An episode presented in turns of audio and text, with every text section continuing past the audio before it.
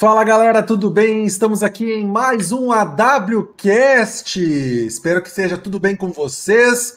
É sábado, são 11 6 da manhã, estamos ao vivo, mas não se preocupe, porque você pode assistir depois, né, no seu sua plataforma de podcast favorita, no YouTube, na Twitch, tá ao vivo também. Estou aqui com meu amigo Thiago Xisto. Tudo bom, Thiago? Tudo ótimo, senhor Gustavo Petró, e você? Tudo bem, tudo bem. Hoje temos um convidado muito especial que está aqui já com a gente. Daniel Cauana, ele é Senior PR Manager da Blizzard, que é a empresa que faz jogos como pequenos jogos, né? Como Overwatch, como Diablo, StarCraft. Um joguinho muito pequeno que ninguém joga desde 2000, que é World of Warcraft. É. É. Tudo bom, Cauana? Tô brincando, são grandes Com certeza. Oh, muito obrigado pelo convite, de mais nada. Bom dia a todos aí que estão nos escutando agora ou, ou assistindo a gente agora. Muito obrigado aí realmente pela oportunidade de estar aqui com vocês hoje e vamos bater um papo legal aí sobre esse mundinho aí pequeno de games aí. Não, a gente que agradece, Cauã. E só lembrando, antes da gente começar aqui o nosso papo, que você pode participar da conversa via Twitch, né, no AWCastBR, também pode seguir a gente em todas as redes sociais, AWCastBR. Também, se você estiver no YouTube, se inscreve no canal, deixa um joinha pra gente, se inscreve no nosso canal da Twitch também para acompanhar nossas conversas aqui ao vivo. E vamos lá, vamos começar então. Cauano, você tá bem, cara? Porque teve uma BlizzCon agora, BlizzCon virtual há poucos dias aí, você deve estar tá se recuperando ainda do cansaço de ter preparado tudo. Mas como é que você tá? Sim, eu tô bem, graças a Deus. E, cara, assim, essa experiência da BlizzCon Online foi, assim, uma coisa bem diferente para nós. Assim, até a gente sempre tá acostumado a fazer o, o, evento fisicamente, né?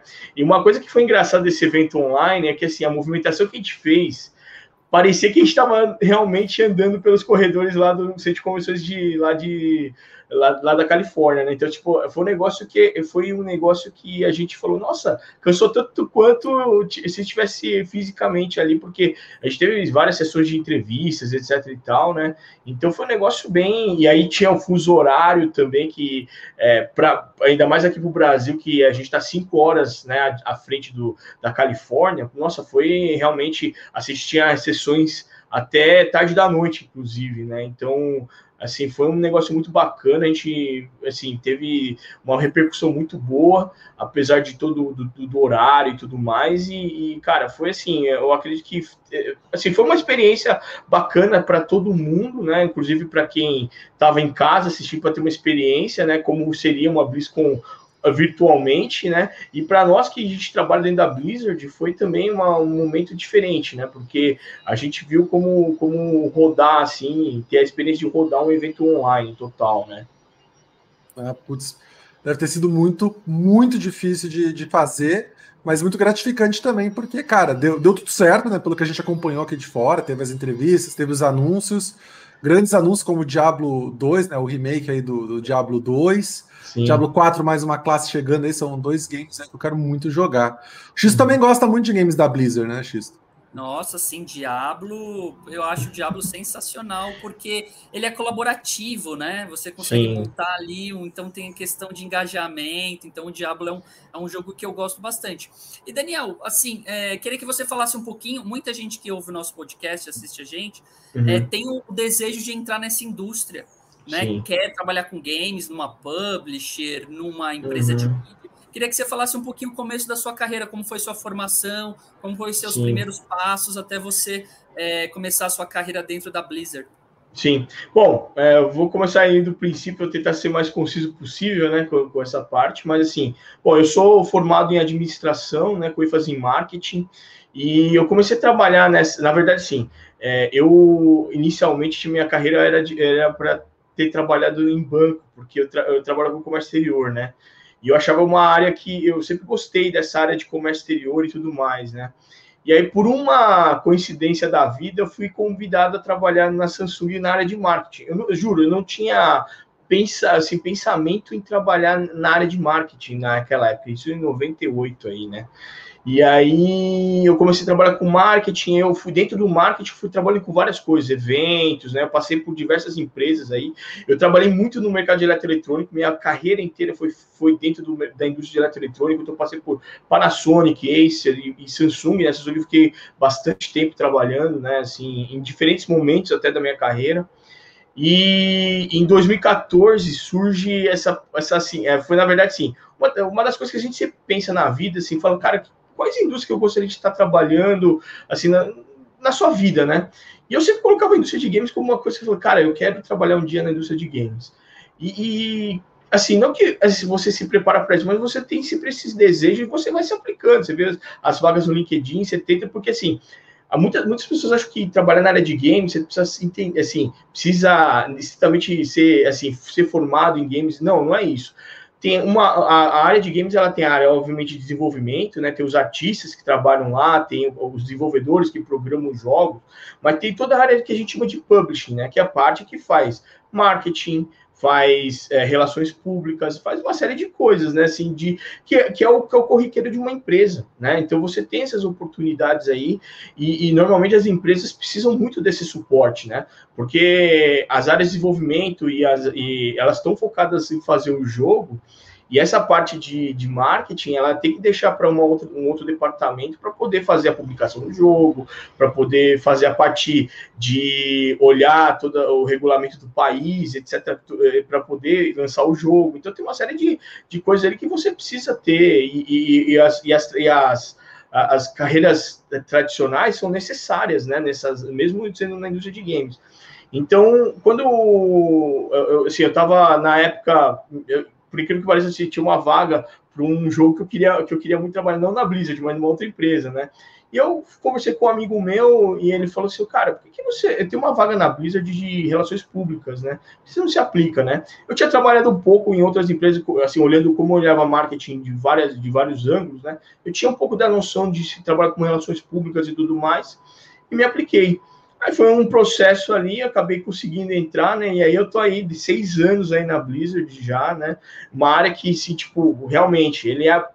Acho que é todo, todo, todo, todo segmento de entretenimento, ela tem uma coisa que te traz, assim, é, por dentro, um prazer, porque você está mexendo com paixão das pessoas porque você está mexendo com aquilo que as pessoas mais gostam de fazer, naquilo que assim que as pessoas mais prezam na vida, que é tempo livre né? Então é, é um momento muito especial para as pessoas e você tá ali, assim, colocando, dando uma pincelada na vida deles, sabe? Tipo, assim, para mim é muito gratificante ver assim fãs. Às vezes, assim, eu, eu busco dar muita atenção para os fãs, né? Se olhar, se eu, é, é, a Blizzard tem muito disso, né, desse negócio de, ah, vamos olhar para a comunidade e tudo mais. E, e, e, eu acho, eu acho pessoalmente que isso é muito importante, porque é, é, você está mexendo com o momento da pessoa que é muito, sabe, é, é muito particular. Né? Então a gente tem que dar realmente toda a atenção para as pessoas e principalmente para os fãs, né? E, e, a gente esse, trabalhar nesse segmento é muito apaixonante, com certeza. Cara, você veio tipo de, de empresas de, de, de, tecnologia, Panasonic, Samsung, que, Samsung, hum. né, como você disse, foi o que você mais trabalhou, mas quando você entra numa empresa de games, o que eu vejo, assim, né, da, da minha experiência, é que existe um glamour e as pessoas, tipo, nossa, games, né? Uhum. Como é que você percebeu essa, essa diferença? Tipo, pô, a galera aqui tem uma, tem uma paixão, né, pelo, pelo, pela essa empresa que eu estou trabalhando, que é uma empresa que, tipo, clássica, fez grandes games, uh, na sua história aí, nos seus 30 anos aí, tanto que até um pacote de, de comemoração aos 30 anos da Blizzard que saiu para para os consoles e PC, mas, tipo, cara, é, é, é, não, não tô desmerecendo, claro, as outras, né? Jamais. Uhum. Samsung é uma empresa incrível, Sim. Panasonic também. Mas, tipo, ali tem uma aura diferente, né? Uma, uma questão tipo, que a galera fica encantada, enfim, como é que você se, como é, como é que foi esse impacto quando você começou a trabalhar e percebeu que tinha, caras, isso aqui é diferente, tem um Sim. negocinho na aqui que eu não conheço, nunca vi. É, é, é, na verdade, foi um momento assim, juro para você que quando eu, eu entrei na Blizzard e comecei a ver como as coisas funcionam, eu peguei tudo que eu sabia e, e coloquei numa estante. Falei assim, ó, isso aqui não serve assim, eu, eu, assim, apesar de estar numa empresa, por exemplo, vindo de empresas que trabalham com tecnologia, de, com, com, a ponta ali do, assim, você, é, pessoas gostam de tecnologia, né, hoje em dia. Então elas, elas tendem a, a, a querer, assim, de, de ter um te, telefone novo, de ter uma televisão nova, de ter um notebook novo, aquela coisa toda. A paixão é diferente, a paixão é diferente. E aí você aplica essas, essas, uh, o que você sabe para esse, esse determinado público, né? Quando entrei em games, eu falei, cara, tipo, eu não via, eu não conseguia ver conexão, não conseguia ver. Então, assim, eu fiquei eh, pelo menos um bom tempo, assim, alguns meses, é, é estudando de muito, assim, sabe, olhando o consumidor, sabe, conversando com as pessoas. Assim, uma coisa que me ajudou muito é ter o contato com vocês, assim, que vocês são jornalistas de games, me ajudou muito também, porque eu conversava com vocês, eu entendia, eu, eu, eu procurava entender é, é, as dinâmicas desse mercado, porque é, realmente é, é, muito diferente, é muito, é algo assim que, por exemplo, uma coisa que para mim foi assustador no começo, assim, tipo, naquela época, em 2014, essa, essa, esse marketing de influenciadores, ele estava começando ainda. Você tinha influenciadores grandes já, mas ainda era a primeira geração de youtubers que você estava vendo. O Twitch ainda estava engatinhando. Eu lembro de ter conversado com o pessoal do Twitch na, naquela época. E, cara, os caras ainda estavam assim, tipo, começando e tal, um negócio muito, sabe, tipo, que você não, que você, você não imaginava a proporção que ia tomar. E eu já, eu, assim, eu estando numa Samsung, numa Acer e tal, eu vi, eu, eu eu vi isso de longe e achava que aquilo lá assim, ainda estava muito longe da, da, da, da, do, que eu, do, que eu, do que a gente ia ver. Só que o negócio foi tão rápido que, lógico, até pela, pela questão tecnológica, acho que assim, a tecnologia, você vai, cada ano que você vai vendo, as coisas vêm chegando mais rápido para você, né? As tendências tal. Você vê aí o Clubhouse, por exemplo, um negócio que, pá, do nada surgiu e virou uma febre, né? Então, assim, são coisas que acontecem que a gente não está preparado e é igual você tá no mar assim, e aí você tá naquela, tipo, na praia e você toma aquela onda do nada, assim, pá, né? Você toma uma pancada e você fica, e você fica esperto, né? Então a gente, é, eu vi muito disso, sabe, de desse início e eu tive que realmente me reinventar para poder para poder entender muito mais isso, né? É, ainda mais que eu vinha de um mercado mais tradicional, né? Obviamente, quem está hoje trabalhando nesses mercados mais, é, digamos assim, que estão na ponta, né? Assim, você já fala de aplicativos, etc. E tal, estou muito mais acostumado com isso, com certeza. É, total, tem... total. E nesse caso que você comentou de influenciadores, tem um caso super simbólico, né? De uma ativação com os influenciadores que lotou um, se eu não me engano, foi uma livraria, né? Teve Sim, um... Ixi, isso aí esse é histórico pode, mesmo. Né? Pode falar um pouquinho, contar que é um case, né? Se a gente for pensar um Sim. case até de marketing, de brand, de lançamento. Conta, conta essa história pra gente de como foi o, o é. contato é, dos influenciadores. Essa história é, é muito boa. É. Não, eu vou te falar, foi por acaso, tá? Se não foi um negócio que foi provocado, tá? A gente, na época que foi o lançamento do Diablo 3 é, o Diablo 3, ele. A gente está fazendo lançamento. E se você pegar o, como a indústria fazia lançamentos até pouco tempo atrás, era sempre em livraria. Saraiva era uma. do Center Norte era um lugar que toda vez que você tinha lançamento assim, de jogo, era lá. É, ou você tinha outros, assim, mas sempre nas livrarias que se fazia esse, esse tipo de lançamento, né? E aí o que aconteceu? tinha já um grupo de influenciadores que eu vou te falar assim hoje, por, por exemplo, na época, é, Monark, é, Guilherme Gamer, que, tipo assim, eles estavam começando, mas ninguém, tipo, não é que ninguém dava assim, tipo, já estavam no, nos seus milhares de seguidores, mas você falava assim, ah, cara, eu não, eu não acho que isso vai acabar movimentando as pessoas. E eles, eles falaram assim, pô, posso comparecer ao evento? Cara, tranquilo, pode ir lá, tá aberto para todo mundo lá, a gente vai receber muito bem, obrigado e tal. E eles apareceram. O que aconteceu foi assim, é, o resultado disso é que teve uma invasão de gente dentro do, da livraria que era impossível de você andar dentro do, da, da, da, livraria e, e, os influenciadores tiveram que sair pelo, pelo teto do, do, da Saraiva, porque não tinha por onde sair. Eles, as pessoas fecharam a, as entradas, né? E, e, e, não tinha como, como os caras saírem. Então tinha uma, entrada por cima do, do, no teto e aí eles saíram por lá, porque não tinha outro jeito. Então, assim, foi como experiência para nós, a gente falou, cara, esse negócio de influenciador tá grande, né? Tipo, um negócio que tá, que tá começando a movimentar a galera e tudo mais. Então, assim, o trabalho que foi que vem até inclusive quando eu entrei, é, o meu, meu antecessor, né, o André, que ele é hoje é o meu chefe, inclusive, ele, ele, ele começou esse trabalho lá atrás, e ele começou a ver essa movimentação. Eu, fiz, eu, eu, quando entrei também, eu falei assim, olha, puta, esse trabalho com influenciadores é muito importante, né? Então, hoje em dia, praticamente em todos os segmentos, se você não tiver um trabalho consistente com influenciadores, é, você não tem garantia de 100% de sucesso, sabe? Tipo, você pode, às vezes, o sucesso de um, de um, de um projeto tá muito, é, vai muito por esse caminho aí entre influenciadores, sabe? E qual é a diferença de trabalhar, então, com, com um influenciador? Então, uhum. O Machadinho estava nos acompanhando aqui. Um abraço, Machadinho, conversou uhum. com a gente. Uh, te mandou até um abraço aí na, na, na live. Opa, um abração para ele também.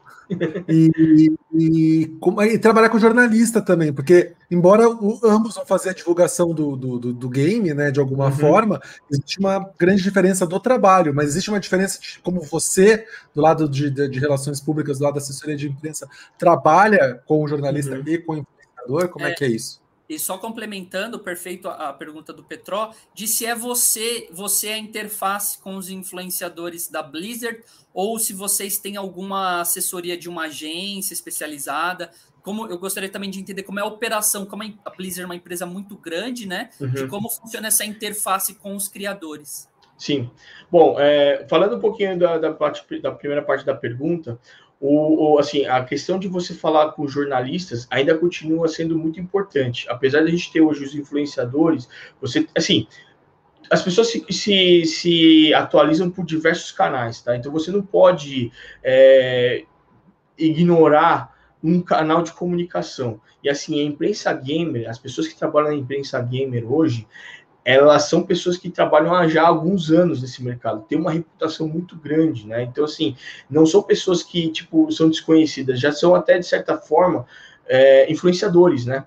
Então você é, é dentro daquele é, tem tem alguns jornalistas que têm seguidores, né? Um número razoável de seguidores. Né? O Petrol mesmo, assim, tipo, né? Porque ele que ele tava ali no IGN e tal, tinha uma galera que seguia ele e gostava dele. Então assim, você tem isso hoje. O, o que está acontecendo, o que eu estou vendo hoje, é, que está acontecendo é que os jornalistas estão aproveitando esse momento de, de, de, ter seguidores e tudo mais e um pouco fazendo o trabalho dos influenciadores de, de ser YouTubers, é, streamers. Então você vê muita gente gente fazendo isso. O que eu acho legal, porque o, o, jornalista ele acaba tendo dois caminhos, né? Ele tá lá escrevendo as matérias, os reviews dos, dos games, e por outro lado, ele tá fazendo ali, é, é, se nutrindo a comunidade dele. Então, ele, ele assim, é um trabalho muito complementar. Então, a gente hoje, assim, para qualquer empresa, é, é, tem que considerar esses dois lados, sabe? Hoje, é, assim, é uma coisa que eu vejo que às vezes muitas empresas não consideram, eles separam muito as coisas, né? Assim, tipo, a influenciador é marketing. Nem sempre. É, acho que assim, o, trabalho de relações públicas, e aí eu vou aí indo para a segunda pergunta, o, o, hoje todo esse trato com influenciadores sou eu que toco aqui no Brasil, né? Então, assim, é, obviamente, assim, eu dia a dia, tipo, de conversar igual eu converso, converso com o com outros jornalistas de games, eu faço isso com os, os influenciadores também. Então, eu deixo sempre o canal aberto para que eles possam conversar comigo e tudo mais. A Blizzard é um pouco peculiar nesse, nesse trato com, digamos assim, influenciadores, porque você tem. É, a gente tem uma área de comunidades, né? Então, assim, que, que gere a comunidade, o fã que cria conteúdo do, daquele determinado jogo, e tem os, os, os, que são generalistas, que são esses que, que, tão, que fazem conteúdo diverso sobre games, né? É, como a gente tem essa área de comunidade, então tem pessoas que cuidam, por exemplo, de pessoas que lá criam blogs, que criam é, é, perfis né, específicos dos nossos jogos e tal, e tudo mais, né? É, e eu, eu faço esse relacionamento com esses grandes influenciadores, assim.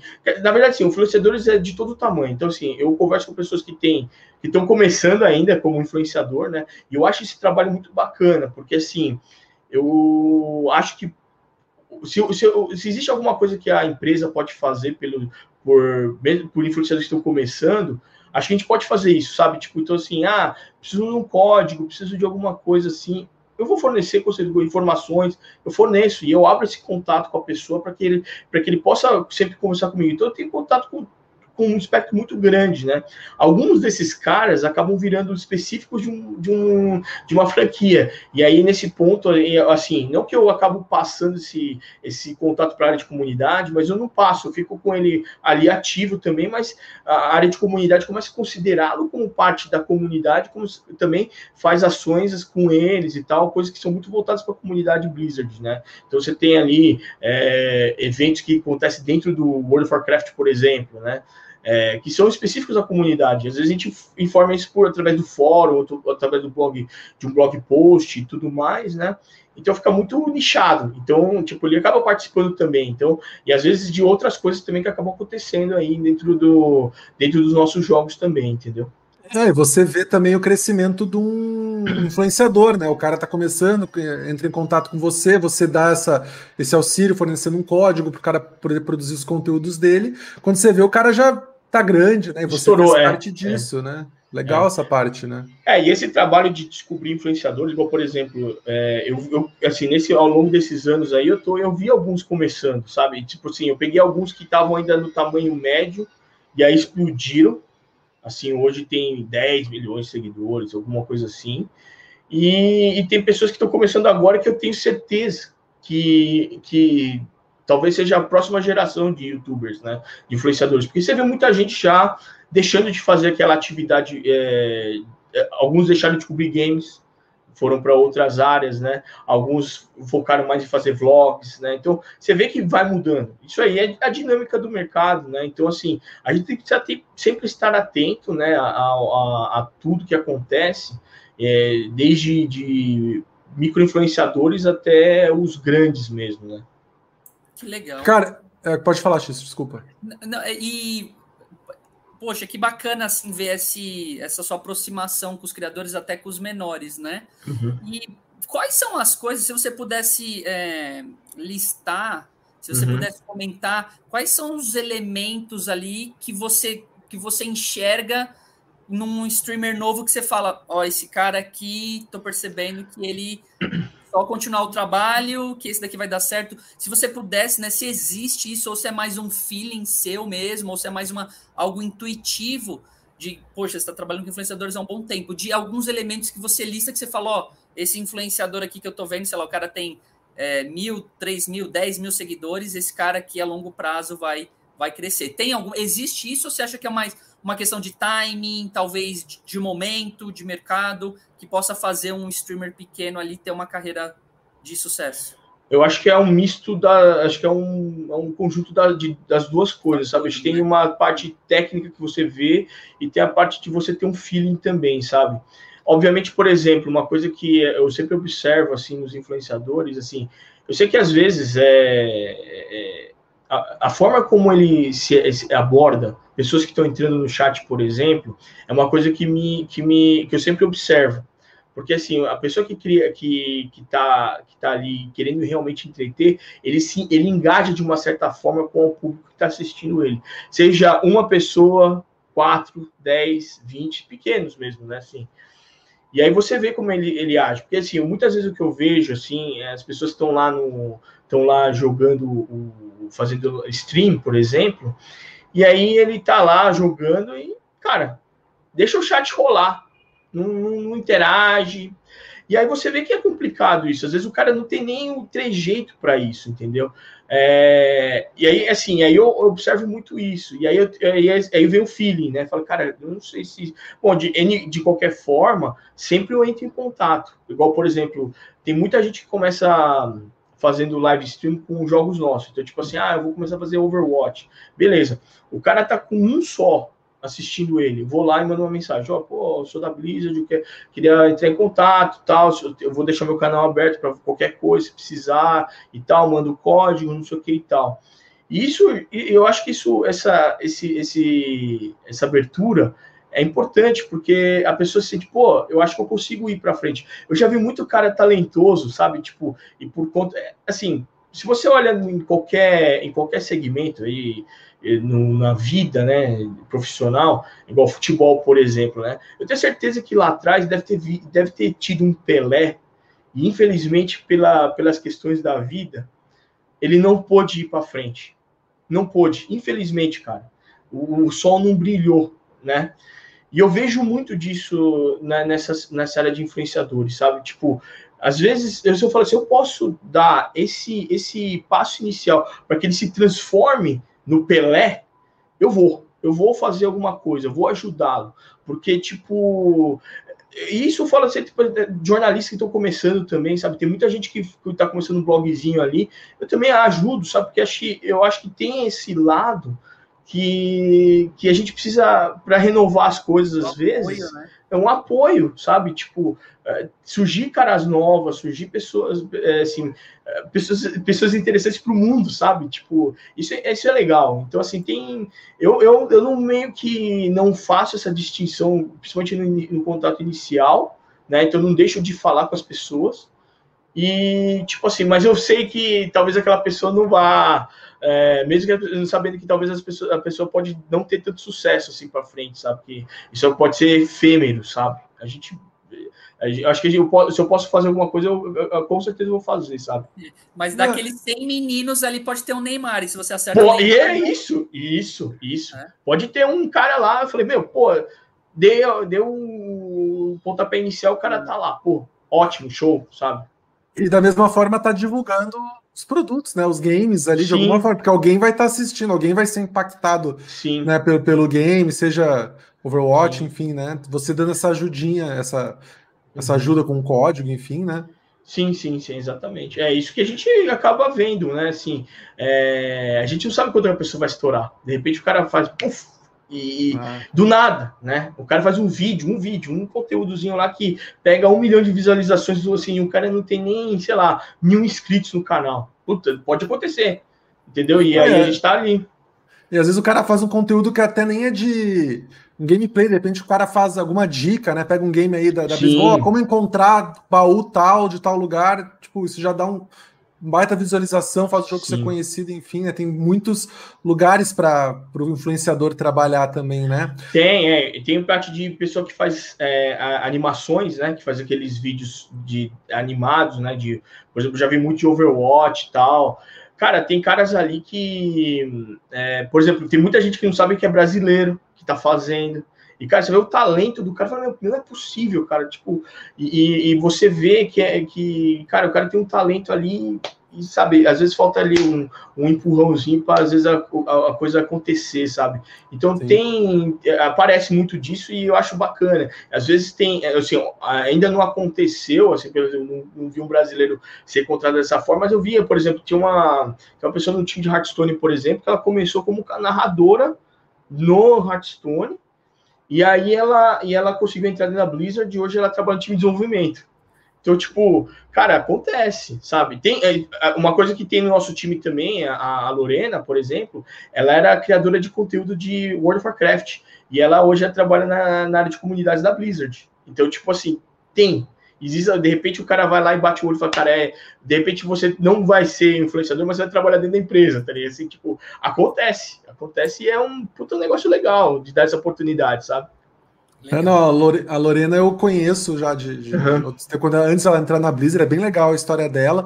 E cara, eu ia te perguntar uma coisa que eu vi muito legal de acontecer na Blizzard, essa preocupação com, com influenciadores e claro com jornalistas, essa comunicação foi que na BlizzCon mesmo, pelo menos acho que foi 2018, 2019, que dava para o influenciador tava fazendo o streaming de lá, né, com o game Sim. novo, né? Tinha uma Sim. preparação, foi montado um, uma estrutura que permitia que o influenciador jogasse o game novo para a comunidade dele, direto da BlizzCon, lá da, do, Sim, do hall do stage, é. Né? É, como é. é que foi? Você pode contar um pouquinho, porque é muito legal, porque, cara, fizeram Sim. praticamente todos os influenciadores, seja brasileiro, americano. Foi incrível ver isso aí, porque tava todo mundo jogando ao vivo, direto do, do centro de convenções da BlizzCon. Sim. É, assim, essa história é legal porque o, o, uma das primeiras regiões que pediu isso foi, fomos nós, a América Latina porque a gente, o Petró sabe o, o, ao longo do tempo aí que ele acompanha a BlizzCon, que ele pôde estar lá, o quanto de influenciadores a gente começou a levar para eventos para a BlizzCon. Tipo, com o tempo a gente começou a misturar, ter o mesmo número de jornalistas, a gente tinha um número de influenciadores. Porque a gente começou a ver a importância, né? O primeiro, a primeira BlizzCon que, nós, que, eu, que eu fui com o Petrol em 2014, a gente tinha acho que três influenciadores lá, que eram o Leon, o Monark e o Guilherme Gamer, né? E ainda tinha uma grande, um grande contingente de jornalistas, né? No ano seguinte, o Petrol foi, né? E aí a gente tinha já, a gente foi, acho que ainda tinha mais jornalista do que, do que influenciador. Em 2016, a gente já tinha, tinha quer dizer, tinha influenciadores e, e, e, e jornalistas do mesmo tamanho. E assim por a gente tem mantido. Então, assim, é, a gente começou a pedir muito o pessoal da BlizzCon, e na verdade a gente tinha uma ideia, assim, maluca de fazer essas live streams, assim, tipo, dentro do quarto do hotel ali, perto do, do centro de convenções. A gente falou, meu, vamos pegar um quarto de hotel e vamos fazer isso, deixar o pessoal, os jornalistas Brasil, e, e os influenciadores fazerem conteúdo de lá. De repente podia trazer um cara que faz podcast, por exemplo. Uma coisa que, que às vezes não passava pela cabeça naquela época ainda, mas a gente passou pela nossa cabeça de, de pegar uma pessoa que fazia podcast, de fazer o podcast de lá, sabe? De, de, você tem influenciadores ali de todo mundo, você tem pessoas ligadas ao, ao, ao business de games no Brasil que estão lá no, no evento. Né, para falar do jogo que está ali sendo exposto. Exato. Para falar um pouco da experiência de estar na BlizzCon. Então a gente pensava nisso para caramba, assim. A gente tinha projetos ali de fazer isso. Em 2017, a gente começou a fazer isso dentro do escritório, mas assim, usando pessoal de comunidade. Então, o pessoal de comunidade chegava um pouco antes, alguns uns dois dias antes, e eles participavam de live streams feitos dentro da Blizzard, não dentro do show, falando sobre a expectativa do, do evento e tal. Foi uma primeira experiência. E aí, no ano seguinte, a gente, é, a gente aproveitou que alguns influenciadores já estavam lá em, em Los Angeles e a gente pediu para eles, eles, eles convidamos eles para participar dessas live streams. Só que aí a ideia, assim, a gente não era o que a gente queria ainda, a gente queria ter essa oportunidade de estar no stage, né? E aí em 2019, finalmente, os caras falaram, não, puta, a gente vai fazer um negócio de stage. Pô, legal, vamos lá, né? Então, aí a gente conseguiu ter. O ponto é que, cara, como é o, são influenciadores do mundo inteiro e você tem, cara, por exemplo, principalmente eh, na América do Norte, você tem uns influenciadores que são puta gigante, né? Que você pega a stream do cara dá 100 mil, assim, né? No, no, no Twitch. Você pega o YouTube o cara dá um milhão de views, assim, facinho. Cara, era difícil. Então a gente conseguiu ter poucos slots. Então, assim, a gente não vê ainda que tá adequado. A gente quer ter um, a gente quer ter um período, assim, um dia inteiro para que os brasileiros e os latino-americanos possam streamar para sua audiência, né, e, e, e, mostrar os, a experiência do jogo, né, ali, né, essa experiência, porque assim, às vezes é igual uma coisa que o Petróleo levantou bem, só quem está lá vai poder experimentar os jogos que, que a gente acabou de anunciar. Overwatch, por exemplo, em 2014, quando a gente anunciou, você só podia experimentar na BlizzCon, você não podia experimentar em outro lugar, né? E o cara poder ver, pelo menos no vídeo, como é o jogo, porra, isso é outra coisa, entendeu? É isso, isso ajuda demais, né? Então, acho que faz parte, acho que é importante a gente ter esse trabalho, acho que espero que nos próximos anos, aí, quando a gente vai voltar a, a, a, ao evento físico, né, a gente possa ter essa oportunidade aí com mais consistência, com certeza. E Xisto, eu saí de lá dessa BlizzCon 2014 aí do Overwatch, falando, cara, esse jogo aí eu acho que vai dar alguma coisa, viu? Esse jogo que estão apresentando agora aqui, que eu, que eu testei aqui, vai dar alguma coisa, né? Overwatch tá aí, já tem o dois sendo desenvolvido. Uhum. Grandioso demais. Sim, sim. Caramba. Sim. E essa, o Daniel, como é, por exemplo, hum, aqui então você, eu acredito que você cuida como se fosse da caravana Brasil, caravana latino-americana para para a BlizzCon, né? Você deve uhum. cuidar de toda essa questão de logística, jornalista, credencial, aí é tal passagem, hotel, todo mundo número, você conecta ali com o time dos Estados Unidos. Como é que é, por exemplo, esse preparativo? Como é que é reunir, liderar essa caravana. E tem o Silvio Santos fala caravana de é. Essa caravana aí, né? Caravana de porra. Porque assim, eu imagino que é, eu tive um pouquinho de, de, também já de experiência de pô, levar um time de jogadores para outro país. Cara, é muito difícil. Assim, eu Sim, ficava, logística. Eu ficava, meu Deus, o cara ia para um. Ele tava, a gente estava no aeroporto, ele ia tomar um café, eu ficava igual mãe. Olhando, vendo. É porque é a tua responsabilidade, né, cara? Qualquer coisa que uhum. aconteça. Muito. Cara, eu vou, vou te falar, assim, uma coisa que eu, que eu acho muito bacana, e aí eu vou te falar aí dos brasileiros, tá? É, eu acho os jornalistas de games, assim, muito profissionais sempre. Então, tipo assim, como eles já estão acostumados também com, essa, com, essa, com essas possibilidades de você viajar e tudo mais, é muito mais fácil de conseguir, por exemplo, as informações. A pessoa já está preparada com uma série de coisas, né? Então, por exemplo, é, passaporte, visto, um monte de coisa, já está tudo já no jeito. Então você é, e a pessoa sabe a dinâmica de tudo isso, então fica muito mais fácil da gente da gente conduzir, isso facilita bastante. É, ao longo desses anos, até trabalhando com influenciadores, a gente viu o profissionalismo deles aumentando bastante. E isso ajudou bastante nesse processo de ser de ficar cada vez mais fácil de, de, de, de gerenciar o grupo, né? Um exemplo, em 2016 a gente chegou a levar 45 pessoas daqui. É um número grande, tá? 45. É, 45. É bastante. É bastante. É, e a gente não teve problema. Assim, tipo, não tivemos problemas é, em relação à logística, porque muitos dos caras que a gente levou já conhecia, né? Os jornalistas já conheciam, obviamente. Os influenciadores se profissionalizaram de um nível que eu acho que é, principalmente esses grandes, eles já se acostumaram a atender esse tipo de evento e estão sempre preparados. Então, para você conseguir falar, ó, precisamos fazer isso, precisamos do passaporte, o cara já está com o passaporte, o cara já está com o visto pronto, eh, já tem, sabe, tudo documentação pronta, tranquilo, sabe? Tem um ou outro que às vezes assim, e aí acontece mesmo, tem gente que às vezes a gente costuma convidar, por exemplo, o pessoal para BlizzCon uns quatro meses antes, porque a gente sabe que existe, primeiro, se o cara não tiver passaporte, tem o lance da passaporte. E se o cara não tem visto, tem ainda dá tempo de você tirar um visto. Né? Então a gente pensa nessa, nessa, nessa logística aí, tá? Sim. É, assim, por, por sorte, eu tive pouquíssimos, pouquíssimos casos assim. Assim, eu acho que dos que a gente convidou assim, pouquíssimos tinham esse caso. E aí, quando o caso era muito complicado, infelizmente teve que declinar o, o convite. Mas assim, eu vou te falar, dá para contar numa mão, numa mão, numa mão só, sabe, os casos que a gente teve. Então, assim, a gente, eu acho que cada vez mais as pessoas, é, assim, principalmente nesse mercado de games, né, entendem que isso é uma oportunidade. Uma coisa que eu sempre falo para os caras que estão começando como influenciadores e ou que já estão ficando já maiores, né, cara, sempre tem em mão um passaporte. Passaporte é documento. Passaporte é documento, é igual você tirar RG. Custa um pouco mais caro, com certeza mas é, um, é o documento que você precisa. Então, você ter o passaporte já é o primeiro passo, porque às vezes assim pode acontecer, por exemplo, ah, vamos para a China, né? Por exemplo, que aconteceu em 2017, né? É, cara, é, a gente tem que tirar visto no, no, na embaixada chinesa. E aí eu, eu que já já estava fazia várias várias vezes esse tipo de viagem e tal, eu tive problema para ter meu visto autorizado lá, entendeu? Porque tipo eles entendiam que eu estava indo para trabalho e não a turismo né? E aí foi, foi tive que provar para os caras que eu estava indo a turismo.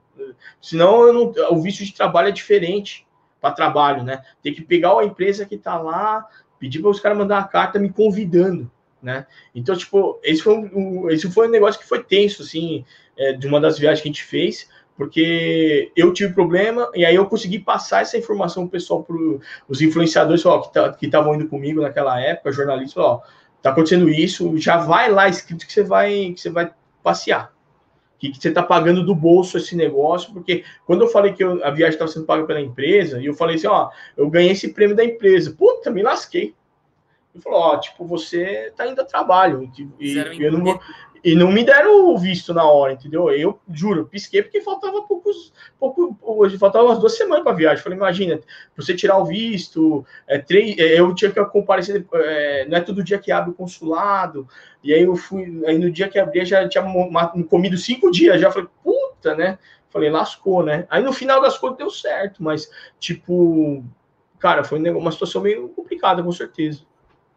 Cauano, falando um pouquinho dessa essa parte de cuidar de imprensa, de influenciador, uh, seja uh, aqui no Brasil, seja em eventos como a BlizzCon ou, ou, ou no, né, em outros lugares no exterior, tem um lance meio, pelo menos lá no sul a gente brincava que tem a Yara, né, que é a pessoa uhum. que levava para Disney, quer dizer, aquelas excursões para Disney, tinha bandeirinha e tal, que pelo que eu lembro de BlizzCon é mais ou menos assim, você acaba meio conduz, tem que conduzir as pessoas para entrevistas, para lá e para cá tal.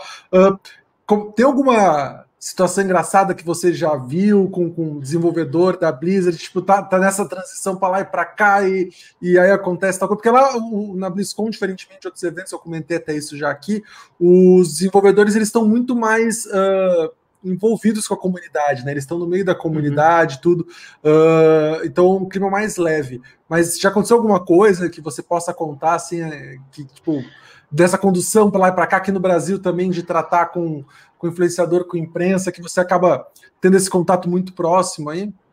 É, uma coisa que a gente fazia muito no começo era tentar levar os influenciadores para ter papos com os desenvolvedores, né? E assim, o, às vezes o influenciador, ele não é assim, ele, ele, ele, ele gosta de fazer gameplay, gosta de fazer. Mas tipo de, é, de atividade não é uma atividade que tipo, tá no dia a dia dele. E não é um negócio que ele quer trazer esse, esse tipo de conteúdo para dentro, sabe, para pro, canal dele. Então, assim, não rendia isso. Assim, tipo, a gente é, ficava numa situação muito ruim. E aí, assim, eu, eu, lembro, assim, na primeira, inclusive, eu tive que, assim, eu corria o... Você sabe que o centro de convenções de Anaheim é gigantesco, cara. Assim, tipo, você anda, corre para tudo quanto é lado toda hora. E, e graças a Deus, naquela época, assim, o, a, a BlizzCon a gente limitava para 20 mil pessoas. Sabe? Hoje está por 40, tá? Dobramos o, a quantidade de pessoas, né? Que hoje visitam a, a, a BlizzCon, né? E isso aí é muito por causa da limitação do próprio centro de convenções. Se a gente quisesse receber mais, receberia, mas não dá. O é, no futuro vão ter que, quando voltar o presencial, vai limitar de novo, escolher vai... um outro lugar. Não, mas vão ter que é. escolher um outro lugar aí maior, porque, cara, Sim, sempre é. aumenta o público, né? Exato. E aí eu lembro de, tipo, de ficar correndo para lá e para cá, assim, no começo, louco. Igual, por exemplo, eu estava conduzindo uma reunião, assim, tipo, um, um eu estava levando você para uma das salas de, de desenvolvedor, para conversar com, com o desenvolvedor, eu saía correndo para saber onde o outro cara estava. E que era o seguinte, só que, obviamente, você tem uma sessão de meia hora, só que para você correr o pavilhão ali, 15 minutos você, você não consegue fazer tudo, você não consegue olhar tudo. E liga, o cara não atende. Então, era uma situação que, tipo, eu cara, isso aqui é loucura, né? Tanto é que algum, alguns, alguns, é, alguns entrevistas chegou a cancelar. Falou, é melhor cancelar porque não vai aparecer o cara, não estou encontrando o cara. E assim, a gente, eu ficava maluco com isso, né? Aí eu falei, cara, eu, aí eu falei pro pessoal, gente, não faz muito sentido. A verdade é essa. A galera não está muito preocupada com isso. É melhor o cara cobrir o show floor e, e deixar, a, deixar essa parte para os jornalistas, para a comunidade que quer falar com o desenvolvedor, do que a gente deixar essas oportunidades. E aí, assim, dessa forma surgiu também é, sessões de, em grupo. Então, tipo, é, com o desenvolvedor. Então, você pegava o Jeff Kaplan, por exemplo, ele fazia sessões em grupo. E aí a galera achava muito mais interessante falar com o Kaplan ali em grupo do que fazer individualmente com outro cara que não tinha nada, que não era o Kaplan, entendeu? Então, assim, é, é, a gente, é, isso também, essa, essa dinâmica acabou ajudando um pouco a gente a, a mudar o, o tipo de, de oferta de, de conteúdo que a gente podia fazer. Então, por exemplo, a gente começou a oferecer essas, essas entrevistas em grupo para dar mais oportunidade, é uma coisa mais ampla, que você não está ali para falar diretamente com o cara, e você não tem como perguntar, às vezes, porque não sabe todos os detalhes, entendeu? Então, assim, isso foi mudando, mas, assim, engraçada mesmo era realmente eu ficar correndo que nem, ó, tipo, eu, eu usava Fitbit na época lá, Acho que por dia eu andava uns 25 mil passos, cara. Eu falei assim, cara, é loucura, é, é, quilômetros, tá ligado? Tipo assim, é bom porque você fica em forma, né? Mas, tipo, eu chegava no dia, no, dia, no dia seguinte, eu tava morto, assim, morto. morto eu tenho uma Eu tenho uma história, até antes do X perguntar, que eu tenho uma história bem curtinha. Eu entrevistei, acho que o CEO, esse CEO da Blizzard, o Mike Morheim, uhum. acho que umas três vezes. Sim, e é. na terceira vez, e na terceira vez, era o André de Abreu, né, o, o que era o PR aqui do Brasil, agora é PR lá, lá dos Estados Unidos, é, foi conduzido, foi acompanhar. Eu falei, cara, vou, vou, dar uma. Né, o Mike Morheim é um cara simpático, tá, vou dar, fazer uma pegadinha aqui. Uhum. E eu cheguei na hora de sentar lá na entrevista, sentou o Mike Morheim, sentou eu, o assessor estava lá do lado. Eu falei assim: não, então combinei com o assessor aqui, a gente vai só conversar sobre baixo, que é o instrumento, né? Uhum. o Mike Morheim é baixista da banda da Blizzard. Só sobre baixo. Ele, ele o quê? Não, combinei aqui com o assessor aqui, o André, a gente vai falar só sobre baixo, não vou falar sobre game, empresa, para quê? Vou falar sobre baixo, qual é o seu baixo favorito? Ah, o meu é Fender, mas é sério que a gente vai assim? Não, não, não, brincadeira. Nossa, deu um alívio, assim, o André tava branco já, assim, tipo, uh. Foi é, engraçado. Pois, é, assim. pois é, é. Não, é, é legal porque até essa história da banda Blizzard era legal, porque acho que 2014 foi a última vez que eu não, 2015, acho que foi, foi a última vez que eles tocaram juntos, assim, tipo, que teve, porque depois teve shows, assim, é, que, não, que, que eles, assim, na época a gente teve o Metallica, né, no, naquele ano, e depois teve a banda da Blizzard, né, que eram, que eram os cabeças lá da Blizzard que tocavam, e o Mike era o baixista, né, o, o, o vocalista é o Samwise DJ, que é o cara que desenhou tipo, todos os personagens Tudo, é. mais fa famosos aí da Blizzard, ele que desenhou, entendeu? Então, tipo, era legal essa banda que a galera pirava na banda, porque eles faziam música é, parodiando as, os jogos, então, tipo, a galera pirava, né? E é uma pena que agora, tipo, não tem mais ninguém, só o Samuel sobrou lá, né? Só, só dá pra fazer é. um karaokê só agora. Mas deixei todo mundo branco lá, Xisco. Todo mundo tipo, que ele vai, não vai falar de game, vai falar de baixo, vai falar de música. É. Mas mas até uma, um ponto que eu queria falar com o Daniel, porque assim, a Blizzard tem uma cultura, né, cara? Tem uma mitologia, assim, de, de empresa mesmo, né? Uhum. Tem essa questão da banda, tem a BlizzCon, então eu acho que a cultura da Blizzard é muito rica, né? Que acho que isso, isso vira material para você também, para PR, né? Sim, com certeza. E assim, puta, tem N histórias, né, que a gente consegue explorar, né, é, em relação a, aos jogos, principalmente World of Warcraft, né? Uma coisa que, assim, tipo, o, a BlizzCon só existe por causa da comunidade de Warcraft. Que o começo de tudo do, desse, desse evento foi assim um encontro de jogadores de World of Warcraft que, que acontecia que o pessoal resolveu assim muita gente jogava online tava uma febre na época nos Estados Unidos o pessoal falou vamos se encontrar pessoalmente aí e tal. E fizeram o primeiro evento. E aí contou com a participação dos desenvolvedores. Uma coisa que eu acho muito bacana na, na cultura da Blizzard é que os desenvolvedores são muito próximos da comunidade tem o, o Jeff, por exemplo, ele sempre está lá no fórum, falando com a galera, ou fazendo os vídeos, né, que, que você vê no YouTube. Isso já fica mais geral, mas assim, o, o contato com a comunidade é muito, é, é, muito grande. Assim, os fãs sempre tem, tiveram acesso, é, acesso aos desenvolvedores, né? Então a BlizzCon é uma oportunidade, por exemplo, uma coisa que é, a gente fala, os astros realmente da Blizzard são os desenvolvedores, né? Então a gente fazia mesas grandes na BlizzCon com os desenvolvedores dos jogos para fazer só assinatura. Só para dar autógrafo só. E os caras faziam isso, porque era um costume que a gente fazia na época de lançamento de jogo, por exemplo, quando lançou StarCraft é, nos Estados Unidos, né? O, o, é, tinham linhas, assim, filas enormes de pessoas para só pegar o, o, autógrafo. Então, hoje, por exemplo, a gente, a gente recebe a, as Collector's Edition, tudo autografadas dos, dos desenvolvedores, né? E, e, tipo, aquilo lá é, é, é um prêmio. É, assim, é um negócio, você fala, cara, é isso aqui é... Você vê a assinatura dos caras ali e fala, meu Deus, cara, eu tô falando com... Então, essa criação dessa, desse, desse valor, eu acho que fez com que fez com que, assim, a cultura da Blizzard fosse muito valorizada nos games e influenciado outras empresas, assim, sabe? Bacana. E eu queria, eu queria desculpa, Petro, já só emendar uma pergunta que acho uhum. que é um assunto que eu tenho bastante interesse, que é a questão de é, não só games, né? Teve o filme também, né? Uhum, sim. O lançamento do filme em 2016. Uhum. Eu queria perguntar para você se isso, se você enxerga talvez como uma tendência, talvez a Blizzard licenciando imagem ou até mesmo produzindo mais conteúdos nesse sentido, se cinema ou série é algo que você vê no radar, ou se o foco vai ser mesmo, sei lá, para daqui 5, 10 próximos anos é realmente desenvolvimento de games mesmo, ou você acredita que essa questão de licenciamento para produção audiovisual em, outros, em outras plataformas é algo que vai acontecer com mais frequência? E aquele filme de Overwatch vai sair? Não, a questão assim, é, isso acho que é inevitável, tá? Assim, falando pessoalmente é inevitável porque as pessoas desejam. Hoje, já na Blizzard, é, as pessoas já se conectam com, a, com, as nossas franquias sem mesmo jogar o jogo.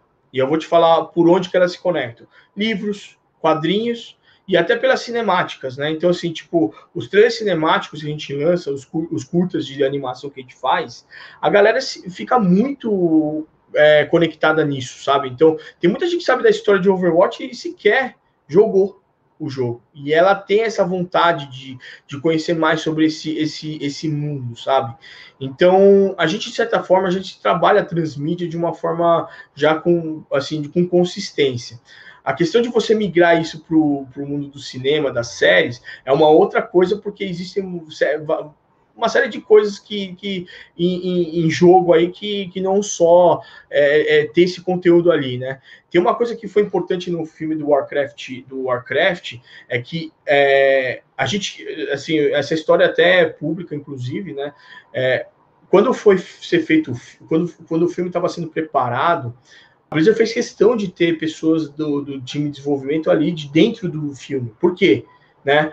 O, eles queriam que todos os detalhes fossem acompanhados, né? Então, desde o roteiro até, até as armas, detalhe das armas, tudo. A gente estava envolvido no filme, né? É... E aí teve a questão do, do diretor. É, é, teve uma mudança de diretor no meio do, do processo de criação do filme, que foi porque o diretor ele colocava a Horda como inimiga não assim a aliança é, porque dentro do World of Warcraft a aliança e a horda elas elas são meio equilibradas assim no sentido de que existem pessoas boas dentro da aliança e pessoas más. Existem pessoas boas na, na horda e pessoas más. Então tipo assim você não pode colocar tudo no mesmo balaio. São facções entendeu? Obviamente que quando você tem o início da, da das guerras né é, início a invasão de Azeroth pela pela horda o intuito da Horda era o quê? Era, era dominar Azeroth e tornar aquilo lá a terra deles, entendeu? Tá. Assim, podia essa, essa ação podia acontecer também do outro lado, sabe? Tipo, eu, eu vejo dessa forma. Então, assim, era uma necessidade porque que, que o Drenor estava indo pro saco. Então, tipo assim, eles, era uma questão de sobrevivência, eles precisavam ir para outro lugar. A forma como se fez, e aí, tipo, uma das coisas que, se, que, que até o filme retrata muito bem isso, é que o, o, existiam pessoas dentro da horda que não queriam guerrear. Falaram, não, precisamos guerrear, bom, vamos pedir um espaço aqui para a gente, a gente fica aqui, já não temos muito mesmo, fica aqui. Mas não, é, é, os caras queriam, não, vamos passar o rodo em todo mundo e vamos dominar essa terra aqui, para extrair o máximo. Então você via isso muito na, no filme, essa dualidade, né? Então não dá para você colocar uma, uma facção como inimiga, outra como amiga, sabe? Então por isso houve essa mudança, inclusive, da, da, da direção do, do, filme. E eu acho que assim, dentro da, das, das possibilidades ali que a gente teve, a gente conseguiu apresentar um pouco desse universo de Warcraft. Acho que ele foi apresentado, na verdade, porque cara, o World of Warcraft, o universo é muito gigante, é muito grande. E eu fiquei com a impressão de realmente, como você falou, de uma introdução para é. mais desdobramentos. É. Eu tive essa impressão assistindo o é. filme, de que ele foi formatado, pensado, já talvez para uma trilogia ou uma saga cinematográfica. Eu fiquei é. com essa impressão. Sim, eu acho assim, eu vou falar minha opinião pessoal, tá? Não é a Blizzard que tá falando, não, mas assim, para mim, até para você pegar muito mais a essência dos, dos da, da, das coisas ali, eu acho que teria que ter um filme focado na ordem mostrar o que aconteceu, de fato, a história, a história da aliança, como é que eles estavam na época, e depois, ao último filme, ter a, a, primeira, a primeira guerra, entendeu? Eu acho que isso seria uma possibilidade que poderia ter sido apresentada também. Já em, seria uma trilogia, já de só a primeira. E isso, a história desse Warcraft é a história do primeiro Warcraft, do Warcraft 1, né? Então você ainda teria o, o, o arco do Lich King, que é, puta, esse aí a galera é pia, porque o Lich King é o Darth Vader da War, do Warcraft. É, não, eu adoro a história do Lich King, cara. Então, tipo, ele tem uma coisa que, que atrai muito nas pessoas, e, e eu acho que eu acho que, assim, assim, até muita gente comenta que poderia ter começado pela, pela, pelo arco do Lich King para depois ir e voltar, sabe? Igual fizeram Star Wars, sabe? Para que as pessoas tivessem essa sensação de que o jogo ele é ele é que, que a história é, tem essa esse pré e pós, sabe? Sim, cara, até te perguntar porque a Blizzard tem games tão diferentes, né? Você trabalha, são tudo games, mas são games tão diferentes. Tem games que são muito mais populares nos Estados Unidos do que aqui no Brasil, games são mais populares no Brasil que nos Estados Unidos. Como é que é trabalhar com esses diferentes games? Né? E até vou dar uma opinião pessoal e posso estar completamente errado aqui. Por exemplo, World of uhum. Warcraft no Brasil ele é menos popular do que nos Estados Unidos. Como é que é trabalhar o World of Warcraft no Brasil com influenciadores, com imprensa, essa divulgação, o marketing também, né? Porque, se eu não me engano, vocês aqui no Brasil trabalham com esse licenciamento de marca para produtos como cadernos, como uh, camisetas, enfim. Né? Se me corrija se eu estiver errado, tá? Sim, tá certo, Mas, tipo, mas como é que daí é trabalhar? Por exemplo, putz, eu preciso divulgar o novo World of Warcraft, Shadowlands chegando, mas aqui no Brasil eu sei que talvez ele não tenha tanta força quanto tem os países. Sim. Mas, por exemplo, Diablo, você fala no Brasil, uhum. Overwatch, você fala no Brasil, é muito popular. Uhum. Né? E, aí, então é um pouco mais fácil. Como é, é que é trabalhar? É. é. como é que é trabalhar essas diferentes marcas e games, cara? É.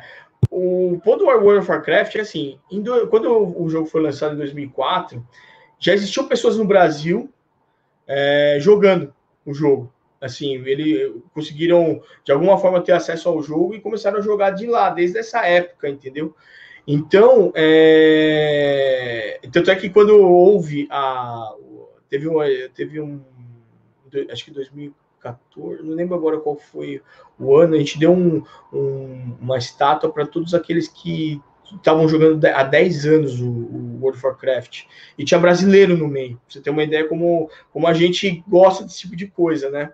E aí, é, assim, então existia já. Só que essa comunidade que jogava o World of Warcraft, até a chegada da, do escritório no Brasil, quando a gente traz o, a versão realmente localizada do jogo, em 2011 só, era pequena, com certeza. Então influenciava muito pouco. Nos Estados Unidos, a influência do World of Warcraft foi gigantesca. Inclusive, você tem é, elementos da cultura pop que sabe que, que, que foram influenciados por World of Warcraft e você vê atores assim famosíssimos fãs de World of Warcraft. Então, você vê Henry Cavill, né, o Superman, ele é fanzaço. Você tem a Ronda Rousey, que é fanzaça. Robin Williams foi, foi, super fã do jogo, né? Então, assim, cara, você fala assim, meu, é um universo totalmente diferente. Aqui no Brasil a gente não teve essa oportunidade. É, então, apareceu gente... South Park também, né? World of Warcraft tem um episódio de South Park, tem outras séries que retrataram também, né? Exato, tem muita coisa disso.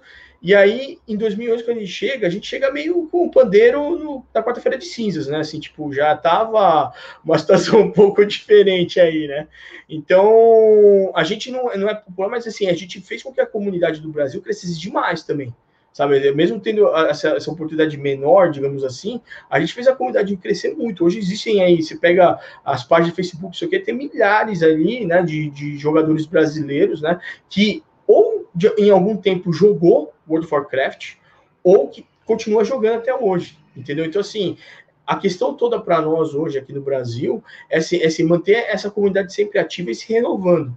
Né? Então, todo o lançamento de jogo, a gente trata ele como se fosse realmente um lançamento de algo novo. Assim, tipo, ó, ó, isso aqui é novo, isso aqui é novo, é novidade, tem que bater nisso. Sabe? O fato de também o jogo ser localizado, isso ajuda muito na, nessa, nessa construção, né?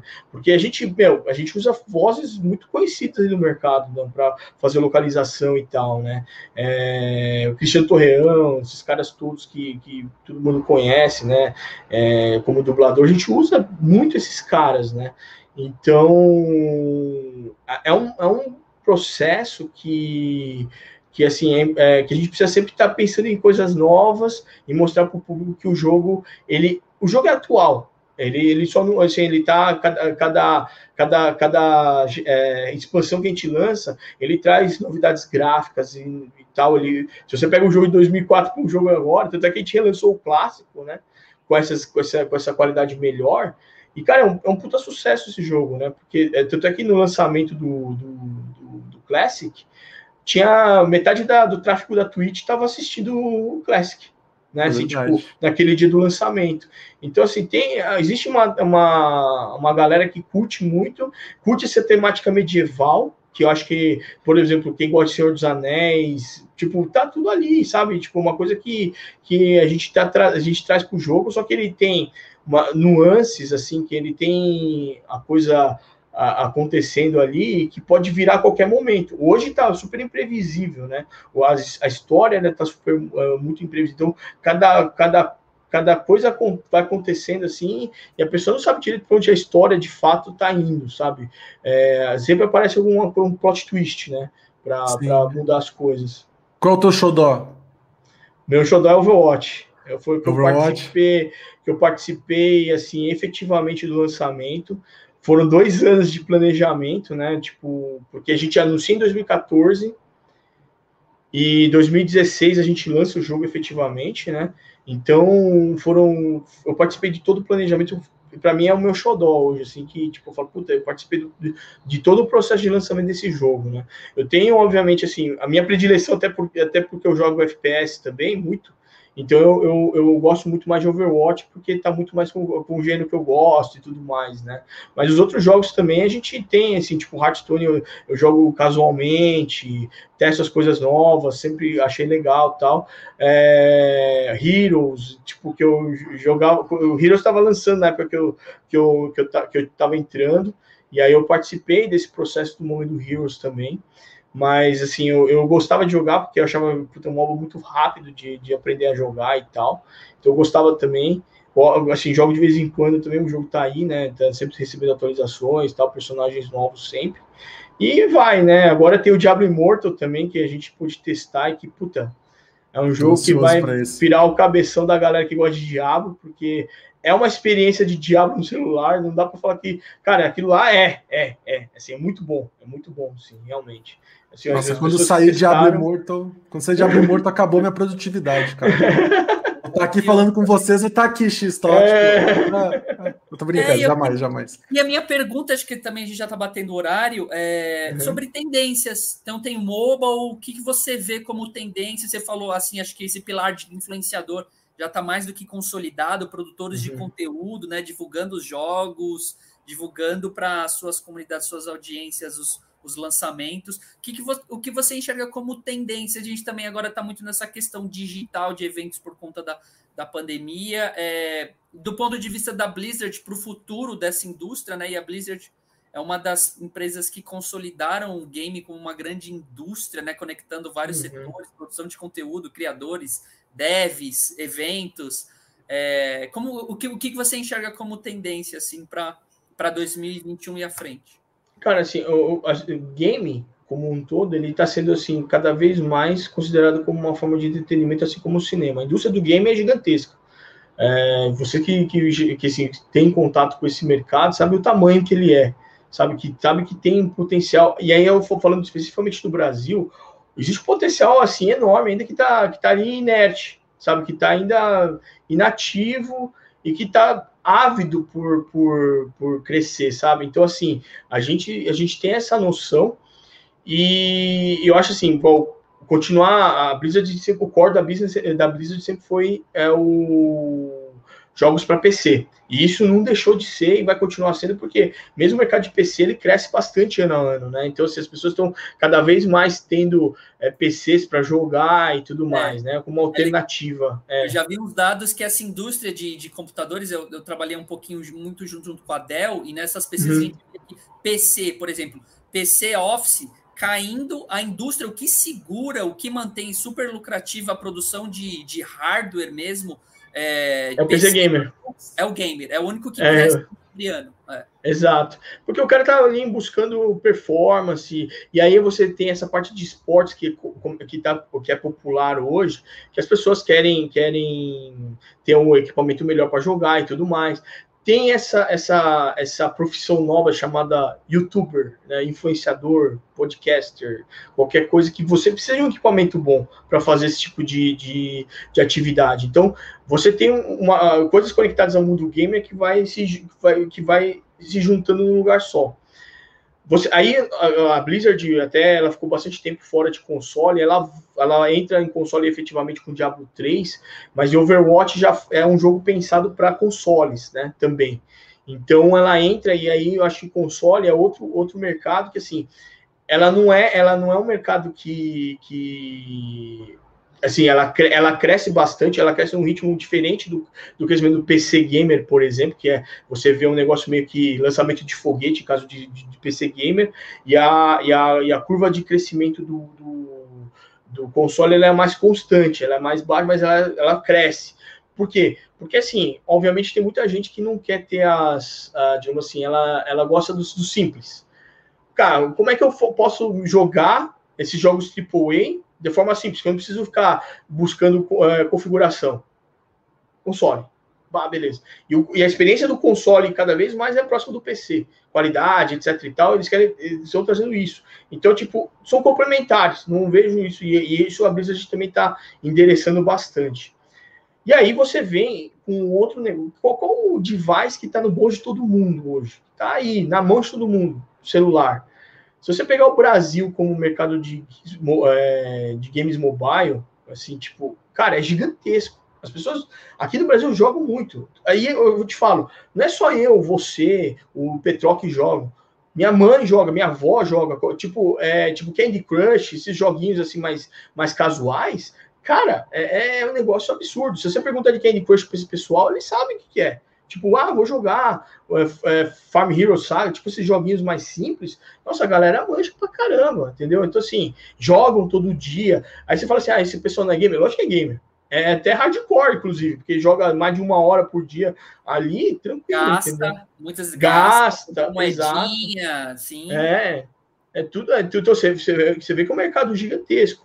E é o que a gente está fazendo agora, é assim, preparando a próxima geração de pessoas mais assim que tipo você vai, a, a, você vai subindo assim cada vez mais essa cultura do game está sendo incutido nas pessoas. Ainda que no Brasil você tem uma geração ainda de pessoas que acham que game não, não te leva a lugar nenhum né?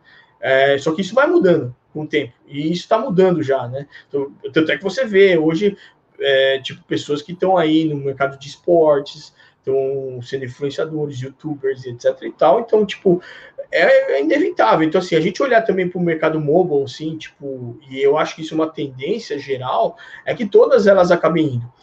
E aí você, e aí as, as empresas que, que puderem, igual expandir, por exemplo, o contato com o jogador, não só o jogador, mas possíveis fãs, de você explorar transmídia, igual, por exemplo, a CD Projekt Red fez com The Witcher, por exemplo, de levar para Netflix, você vê a Ubisoft fazendo filme, né? Então você, cara, isso aí é também realmente uma coisa que a indústria vai fazer pra, daqui para frente, porque as franquias que você tem hoje consolidadas são muito fortes, cara. Assassin's Creed, é, World of Warcraft, League of Legends, né? Então, tipo, tem uma história por trás e as pessoas querem saber o que, o que acontece nesse universo, de alguma certa forma. E não precisa necessariamente jogar. Eu acho que cada. Então, assim, nesse sentido, eu acho que a indústria de games ela vai cada vez mais olhar para isso e vai cada vez mais.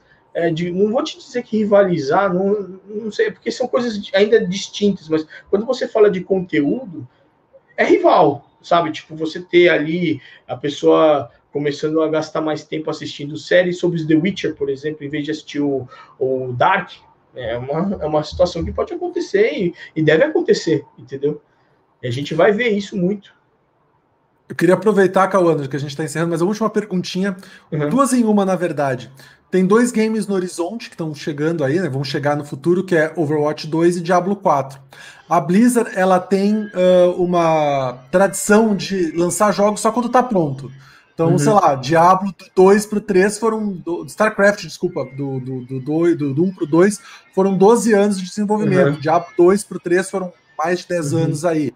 Overwatch ficou 6 anos em desenvolvimento para mais, né? Pelo que eu lembro da, da história desenvolvimento do Overwatch. Não, Overwatch foi, Overwatch foi mais tempo até. Porque é, mais... do, do, lançamento do, do, do, Quando a gente lança o último, o último IP até o lançamento de Overwatch, que foi uma nova IP para Blizzard nesses ah. anos todos, foram 17. Sim, putz, 17 anos. 17, 17 anos. Nova, é. é, sem uma Como é coisa é... nova, é. Como é que é então trabalhar com uma empresa que age dessa forma, seja tipo só lança um jogo quando tá pronto, uma IP nova a cada 17, 15 anos, e como é que é trabalhar também uh, a, a, marca, né, o jogo, sendo que ainda a gente não tem uma data de lançamento para Overwatch, a gente não sabe quando vai chegar, daí começa a especular, nem tô te perguntando a data, uhum. viu? A gente começa a especular, não, sai esse ano, sai ano que vem e tal. Como é que é trabalhar numa, com, com, com marcas que, com essa peculiaridade, né? É, eu, eu te digo o seguinte: o, realmente isso é fato de que a Blizzard é uma empresa que só trabalha quando o jogo está pronto. quando ela está muito, assim, muito bem testada e tudo mais, né? Então a gente vê isso acontecendo. A gente teve, obviamente, ao longo desses anos, alguns percalços, com certeza.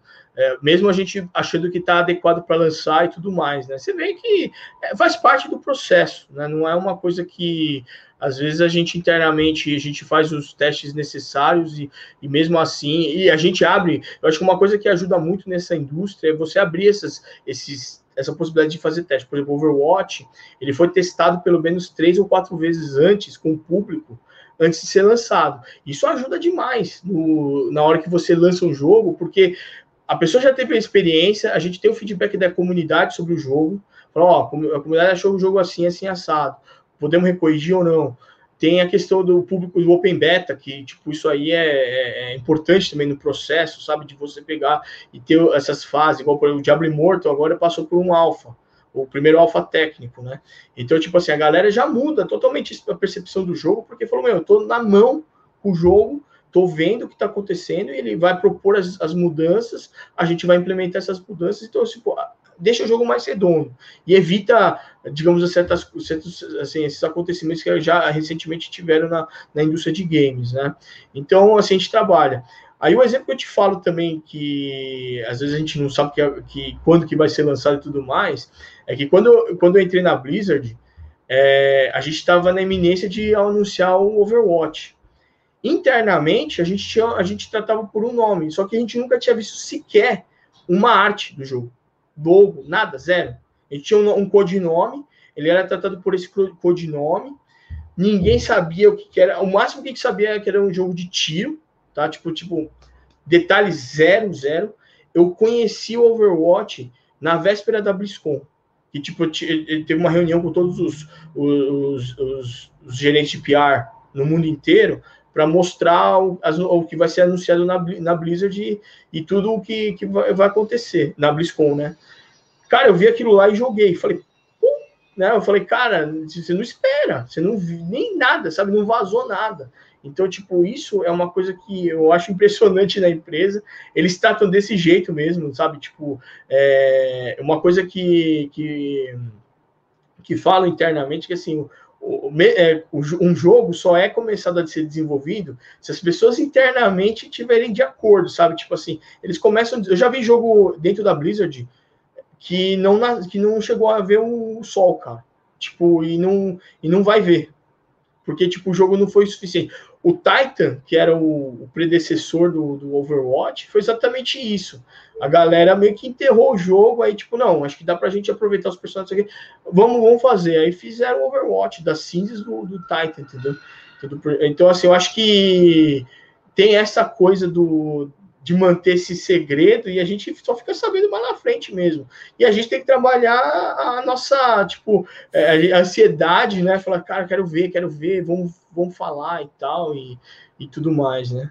E controlar a boca para não falar também, né? Porque às vezes você sabe de coisas aí que você contar e não pode. O pessoal, tipo, vive, assim, a gente vê vários, vários artigos, ah, a Blizzard tá trabalhando num projeto novo, aí tem lá, pô, cara, nem eu sei, eu, tipo, Ninguém falou nada ainda.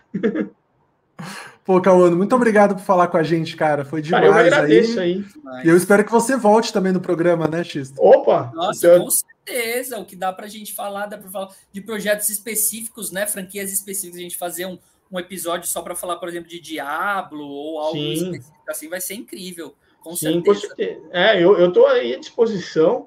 E sempre que vocês precisarem aí, estou realmente super à disposição de participar do, do podcast aí. Legal. Pô, muito obrigado, obrigado. É. X, é isso aí, mano? É isso aí, hein? Ótimo episódio. Muito obrigado, Daniel. Obrigado pelo seu tempo, cara. Foi incrível. E avisar o pessoal, quem quiser seguir a WCastBR lá no YouTube, vamos, ter o trecho completo, né? A, a, esse podcast completo e também uns cortezinhos ali para quem está com um pouquinho tempo mas quer ouvir também um, algumas coisas específicas da nossa conversa. Tamo aí. Cauano, quem quiser te seguir, quem quiser falar com você, o que, que precisa fazer? Bom, quem quiser me seguir aí no, no Twitter, né? Tá, Twitter, Instagram, é o, o arroba 77 aí. E, cara, é, as nossas redes sociais aí dos jogos, né, estão à disposição, né, Warcraft BR, Overwatch BR, Hearthstone e tudo mais. É, os, o YouTube também, quem quiser ver, ver tudo, todos os materiais assim, tem canal para cada jogo, então Diabo Brasil, é, Hearthstone Brasil, é, Overwatch Brasil, todos esses jogos têm canais em português, então tipo pode ficar tranquilo que a gente tem tudo localizadinho, bonitinho lá para quem quiser curtir, né?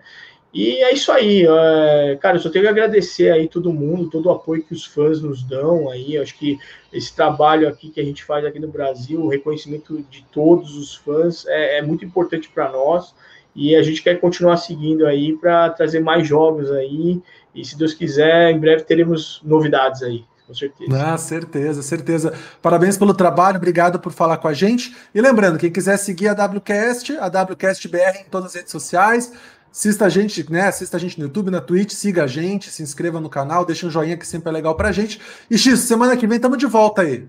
Estamos de volta quarta-feira e é isso. Pessoal, muito obrigado. Até a próxima. Obrigado, valeu. Valeu. Tchau. Tchau.